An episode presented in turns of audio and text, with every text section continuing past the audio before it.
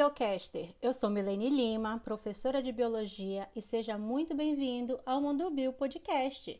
Continuamos a nossa série sobre fotossíntese, luz do sol, que a folha traga e traduz em verde novo, em folha, em graça, em vida, em força, em luz.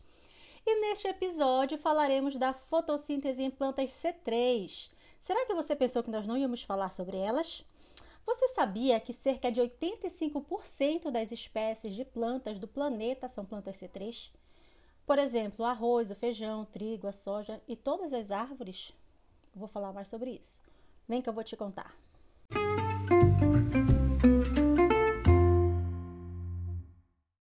As plantas C3 recebem este nome por conta do ácido 3-fosfoglicérico, o 3-PGA, formado após a fixação das moléculas de gás carbônico, CO2. Estes vegetais compreendem a maioria das espécies terrestres, como eu falei, soja, algodão, abóbora, feijão, café, trigo, tabaco, citros, repolho, quase a totalidade das espécies arbóreas, além de diversas gramíneas de clima frio, como o trigo e o arroz. As plantas que apresentam somente a fixação C3 tendem a prosperar em áreas onde a intensidade solar é moderada, em climas temperados, onde as temperaturas não são muito altas e a água no solo é abundante. As plantas C3 elas perdem 97% da água que absorvem pelas raízes por causa da transpiração. As plantas C3 têm dificuldade em crescer em regiões muito quentes, porque nessas condições a enzima rubisco, normalmente encarregada pela carboxilação a partir do gás carbônico, o CO2, incorpora mais oxigênio à ribulose 1,5-bifosfato à medida que a temperatura aumenta. E isto origina um fenômeno que nós chamamos de fotorrespiração, também chamado de ciclo do carbono fotossintético oxidativo e que provoca um desperdício de energia na planta e pode também limitar o seu crescimento. Agora faremos um breve resumo sobre o ciclo de Calvin-Benson nas plantas C3, o qual é uma série complexa de 13 reações catalisadas por 11 enzimas.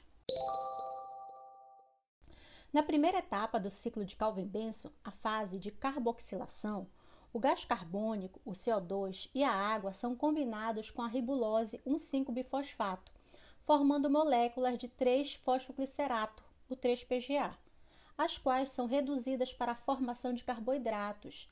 Essa reação é catalisada pela enzima rubisco, a ribulose 1,5-bifosfato carboxilase oxigenase, no estroma.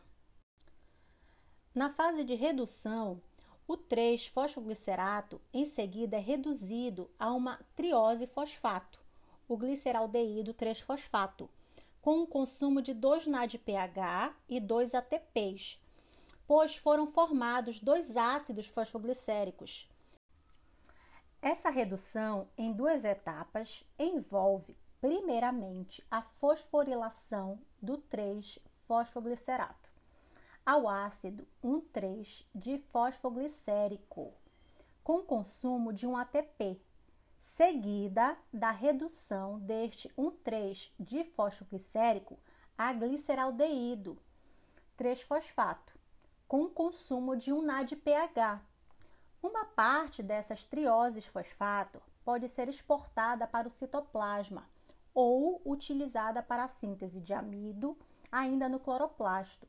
Porém, grande parte dessas trioses fosfato produzidas servirá para a regeneração do substrato inicial da carboxilação, a RUBP. Na fase de regeneração, de cada 3 moles de gás carbônico fixados com consumo de 3 ribulose 1,5-bifosfato, 6 trioses fosfato são produzidas, sendo que 5 servirão à regeneração do substrato RUBP para a carboxilação, com consumo de outro ATP, e uma será desviada para a síntese de exoses, na fase de síntese de produtos da fotossíntese. A RUBP é regenerada por uma série complexa de reações envolvendo açúcares fosfatados com 3, 4, 5, 6 e 7 carbonos. Na fase já de síntese dos produtos, os produtos finais da fotossíntese são primariamente os açúcares. Dentre estes, primeiro são formados as trioses fosfato. Mas também serão produzidos lipídios, aminoácidos e ácidos carboxílicos em função das condições de intensidade luminosa, gás carbônico e gás oxigênio.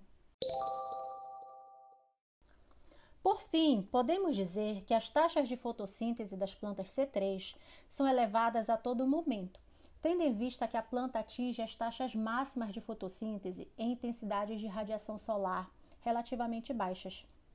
É por isso que são consideradas espécies esbanjadoras de água.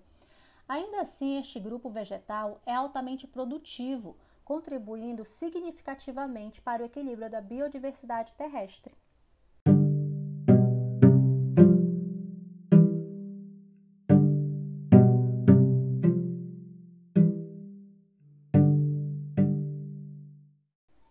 E aí, Biocaster, o que achou do ciclo de Calvin Benson em plantas C3? Continuamos a nossa série aprofundando alguns tópicos, não perca. Deixe seu comentário nas nossas redes sociais, no Instagram, arroba Podcast, no Facebook Mundo Bio ou no Twitter, arroba podcast underline. Você também pode enviar um e-mail, podmundobio.gmail.com e continue ligado conosco no Mundo Bio Podcast. Tchau!